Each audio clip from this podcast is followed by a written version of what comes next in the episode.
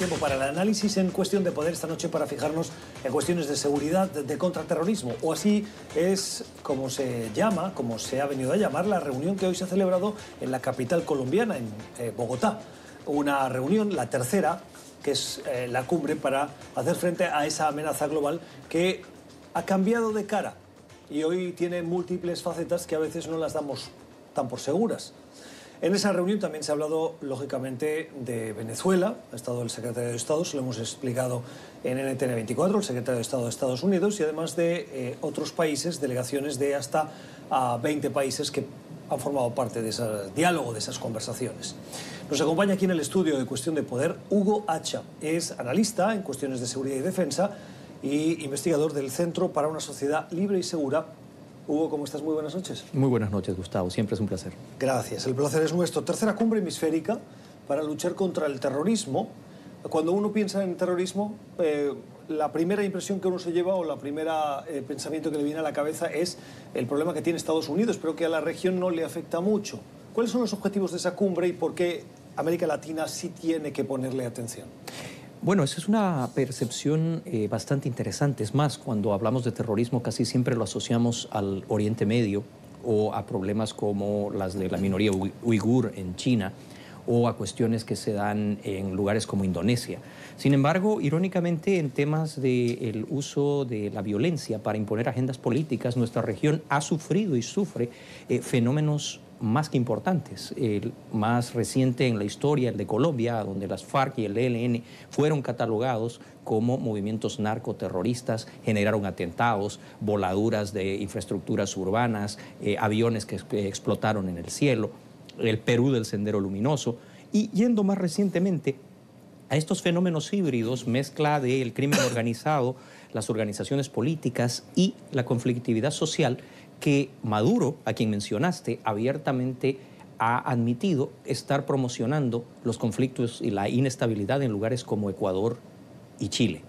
Y de corolario, el expresidente de Bolivia, que abiertamente, después de haber llamado al cerco de las ciudades bolivianas desde la Argentina, llamó también a sus huestes a conformar milicias para partir a la lucha. Ahora, ahora hablaremos de, de esa iniciativa iluminada de Evo Morales, que enseguida retiró por la eh, cantidad de críticas. respecto a los objetivos principales de la cumbre que se ha realizado hoy en Bogotá, ¿cuáles son? Bueno, primero que nada, que hay que entender que América Latina es hoy un factor esencial en el fenómeno del terrorismo como fenómeno global.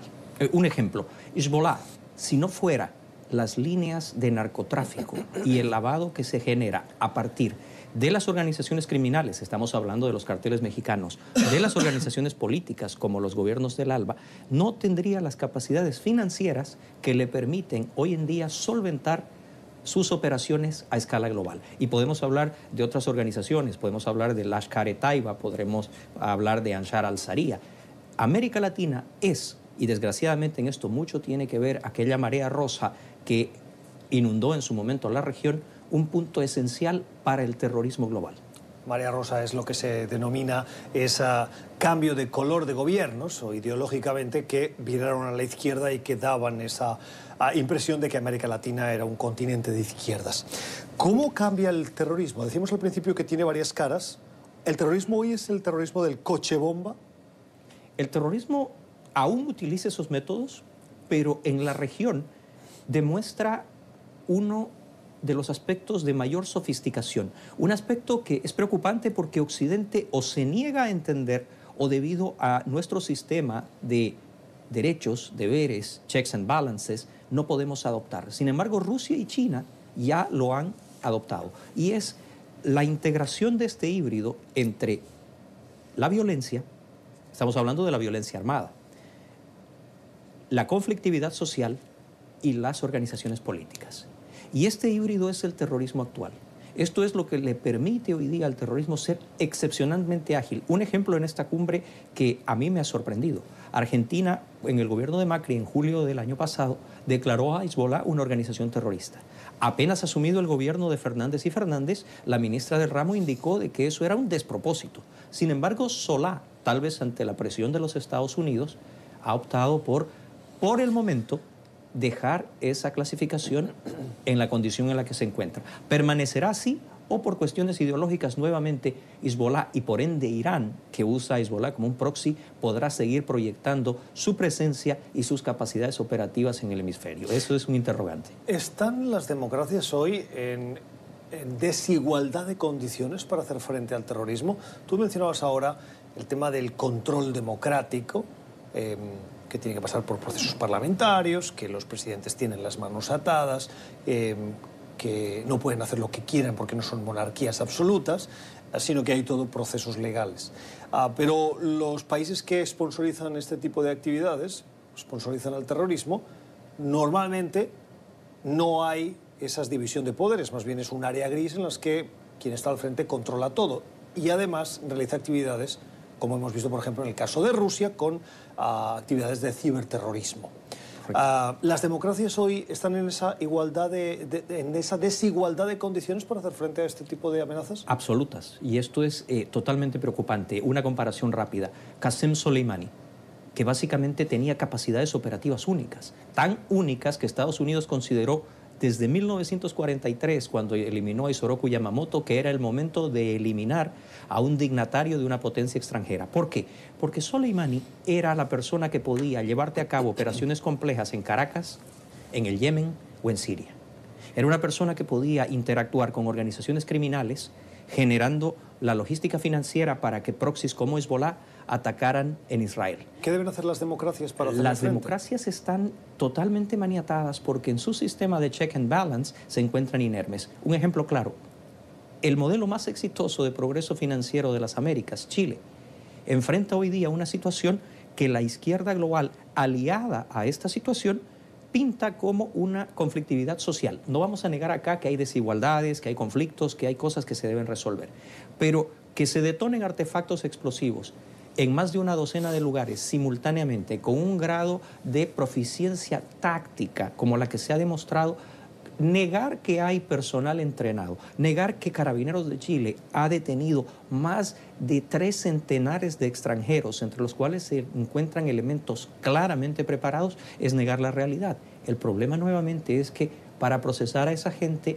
Chile tendrá que hacer uso de su sistema legal, de su sistema judicial, tendrá que otorgarles derechos y esta gente en su mayoría saldrá bien librada y podrá luchar nuevamente mañana porque cuenta con que la democracia le proteja. En ese aspecto, los estados que sí entienden este fenómeno lo emplean al máximo porque saben que para ellos no habrá sanción y probablemente no habrá tampoco reproche. Claro, pero entonces, Hugo, em, yo soy un demócrata convencido muchos de nuestros televidentes también. Muchos de nuestros televidentes tienen más años que un servidor y recuerdan lo que fueron la ausencia de democracias en América Latina. Eh, el escenario que pintas hace que si uno quiere priorizar la seguridad, tiene que descartar la democracia? No. Y a eso es a lo que nos quisiera llevar también un cierto grado de extremismo que empieza a demostrar signos preocupantes también en nuestra América que son las extremas derechas. No es un fenómeno exclusivamente latinoamericano, el avance de los frentes nacionales en Francia, en Alemania, en la propia España, tienen un trazo de preocupación en ese sentido. Pero lo que debemos hacer en democracia es empezar a llamar a las cosas por su nombre. Eh, te doy un ejemplo puntual. En la planta de gas de Sencata, en el Alto, se dio una operación articulada que tendía a la voladura de esa instalación. Si hubiese sido exitoso el movimiento armado que lo intentó, 25% de la ciudad hubiera podido ser destruida. Como es enfrentado por las Fuerzas Armadas Bolivianas y fracasa y se dan bajas en la confrontación, hoy día, si tú te fijas cuando revisas en el Internet cómo está siendo presentado ese evento, se habla de la masacre de Sencata y se intenta endilgar al gobierno de transición de la presidenta Áñez en Bolivia un crimen de lesa humanidad. He ahí la desventaja entre quien quiere jugar con las reglas de la democracia y quien se adapta a este nuevo modelo y logra ser más eficiente en la imposición de la violencia. La democracia debe llamar a esto por su nombre. Ese fue un acto de terrorismo y las personas involucradas tienen que ser sancionadas en ese marco.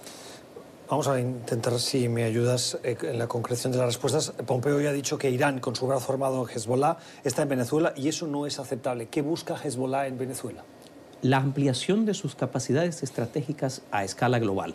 Existe un artículo que creo eh, que lo ha eh, autorado el señor Moisés Naim. Lo barato que hoy día resulta ser potencia global. Porque de repente ya no necesitas los vectores formales, ya no necesitas los misiles intercontinentales, las grandes fuerzas convencionales. Necesitas entender este modelo, integrarte a él y con él ganas capacidades que te permiten, vuelvo a la comparación de Soleimani, generar conflictos en la frontera sur de los Estados Unidos, generar inestabilidad en el cono sur de Latinoamérica, simultáneamente efectuar ataques en el cuerno de África, al mismo tiempo atacar bases militares en el Yemen, simultáneamente hacer ataques en Arabia Saudita. Oye, para una capacidad de ese tipo formal tendrías que haber pensado en los términos de la Unión Soviética o de los propios Estados Unidos. Y hoy día Irán lo puede hacer a través de proxies financiados por lo ilegal. De Venezuela al resto de América Latina, ¿qué países son hoy interés para Hezbollah? Bueno, eh, no podemos dejar de hablar de Venezuela por las razones lógicas. Es básicamente una fuente inagotable, tanto de los recursos de lo ilícito como en las posibilidades de la triangulación el lavado.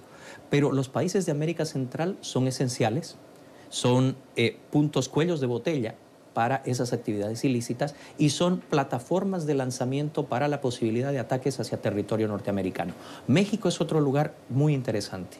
La fragilización del control territorial, que lamentablemente ha sido la pauta en el gobierno de López Obrador, es otro escenario muy atractivo para el Irán de los mulas porque pudieras, a través de su integración, y recuerda que ya se intentó en el pasado cuando se quiso asesinar al embajador saudí en esta misma ciudad, la posibilidad de que en esa integración tengas capacidades operativas en el propio territorio norteamericano. ¿Tiene algo que ver eh, la cumbre de contraterrorismo que se ha celebrado hoy en Bogotá con las sedes del viaje de, eh, parcial de eh, Mike Pompeo a América Latina. Después de eh, Colombia, va a visitar Costa Rica y finalmente va a terminar en Jamaica. Bueno, creo que hay algunas cosas que se complementan. Por ejemplo, en el caso de Venezuela está el tema de Venezuela como vector de facilitación y plataforma estratégica para el terrorismo internacional. Pero al mismo tiempo Guaidó desafiando a las órdenes de la Corte eh, adicta a fin al régimen, se ha ausentado de territorio venezolano y se ha entrevistado con él. Eso es la complementación política. Y por cierto, Centroamérica necesita otro tipo de atención. Habrá que ver cómo se interactúa con México, porque creo también que López Obrador ha estirado demasiado la cuerda y hay que ver si eso también no le traerá consecuencias en la relación comercial con los Estados Unidos. ¿Por qué, Honduras está interesado en designar a Hezbollah como organización terrorista? Hemos visto dos mensajes de Twitter en las últimas horas de Juan Orlando Hernández, en el que, eh, coincidiendo con esta reunión hemisférica, da ese paso. Tú mencionabas Centroamérica, particularmente Honduras, es epicentro, es... Eh, es un punto de llegada y salida de mercancías ilegales. Eh, ¿Qué, rol juega Honduras para dar este paso? Existen eh, mapas producidos por la Agencia Antinarcóticos de los Estados Unidos, a donde cuando tú ves las rutas de medios navales, terrestres, aéreos, Honduras es uno de estos cuellos de botella. Son países que, pese a su aparente dimensión territorial, juegan un rol superlativo en el flujo de, estas, de, estas eh, materias primas para el terrorismo. Y Honduras, creo, bueno, Hernández juega eh, dos puntas. Una, el consumo interno. Necesita reforzar urgentemente el tema de la imagen de su administración, la lucha contra la corrupción. Pero por el otro lado, al endosar la visión de los Estados Unidos, puede cosechar apoyos, como en su momento lo buscó la administración del señor Macri. No sé si consigue muchos apoyos porque acaba de decir que no va a renovar el contrato con el mecanismo de lucha contra la corrupción de la Organización de Estados Americanos, después de decir inmediatamente que va a luchar contra la corrupción, lo cual es un poco un contrasentido, pero no es el motivo de esta entrevista. Eh, quiero terminar hablando de eh, Evo Morales, eh, esa polémica propuesta de crear esas milicias, la hizo desde Argentina, se le echaron encima, propios y extraños, y entre los propios estaban las fuerzas del orden de Bolivia, el ejército, que decían que eso era una barbaridad. Se echó para atrás. ¿Es un retractarse verbal, pero con una intención ulterior de llevarlo a cabo? Eh, ¿Qué objetivo tendrían esas milicias? En realidad fue aquello que siempre le sucede a las dictaduras. Hay que tomar en serio lo que dicen Eh, lo hizo Stalin, lo hizo Hitler con Mein Kampf. Pero un momento, eh, Evo Morales no era un dictador. En términos... Evo de Morales que- ganó las elecciones. Eh, las primeras, pero hay que reconocer que en términos de votación, eh, Adolfo Hitler, cuando por primera vez es nombrado canciller, él era Sí, una persona Hacha, pero que la comunidad voto. internacional reconoció las sucesivas elecciones hasta las últimas, que ahí sí dieron... el- Cuando por primera vez se da una fiscalización externa se descubren muchas cosas, pero hablando de el copamiento de todas las organizaciones del Estado, el control absoluto, la carencia de checks and balances, el abuso y la persecución con el uso de la violencia, la mayor cantidad de exiliados y perseguidos políticos de la historia de Bolivia comparada con todas las dictaduras militares nefastas del pasado, el señor Evo Morales les ganó, pero por amplísimo margen. En ese aspecto, Evo Morales y su organización ya tenían y tienen un marco de organización armada. Lo preocupante es que lo habían abierto a este proyecto de escala continental. No debe usted olvidar que cuando se da el derrocamiento de Evo Morales a través de las protestas ciudadanas, se captura en la ciudad de Montero, en el departamento de Santa Cruz, a Facundo Molares, el tercer hombre en la jerarquía de mando de la columna Teófilo Forero, una fuerza de élite combatiente de las Fuerzas Armadas Revolucionarias de Colombia. Y con él, otros elementos que han llevado al Ministerio de Defensa de Bolivia a calificar al Chapare, base económica y de apoyo político del señor Morales, como una mini republiqueta semi-independiente basada en el narcotráfico y sostenida en la violencia. Morales dijo abiertamente aquello que tiene en el terreno y que puede en cualquier momento ocasionar un nivel de violencia superlativo, no solamente para Bolivia, sino como factor de inestabilidad, como factor para la región. próximo 3 de mayo, si no estoy mal, hay elecciones. Eh, Evo Morales ha dicho, ya que usted es analista político, le voy a preguntar por la designación de Luis Arce como el bendecido, el ungido por Morales para sustituirse, sustituirle al frente del movimiento al socialismo y optar a la presidencia. Puede tener eh, números, acuerdo a lo que dicen los analistas, sobre todo por los votos que se han producido hasta ahora y la fragmentación que hoy vemos en la oposición, en los candidatos de oposición. Pero en cualquier caso le pregunto por Arce. Eh, fue ministro de Economía, es una figura que puede acabar siendo una sorpresa porque se desvincule de su pasado si acaba siendo presidente o es una amenaza calco de eh, las aspiraciones ah, de control del país por parte de como hizo o como que pretendía Evo Morales. La organización de Evo Morales no en vano se ha vuelto en un modelo que otras organizaciones en teoría pertenecientes a realidades más complejas han imitado. Y es porque el pragmatismo y la capacidad de aprendizaje es una de sus grandes características.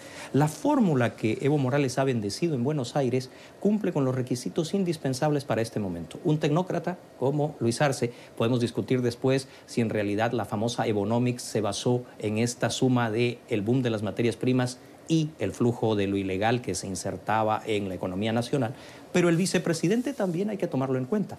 El señor David Choquehuanca es la encarnación de la tentativa de volver a por los fueros y las banderas de ese indigenismo que Morales en su momento abandonó, favoreciendo al gran capital y que le costó buena parte de la pérdida de apoyo que derivó en su caída.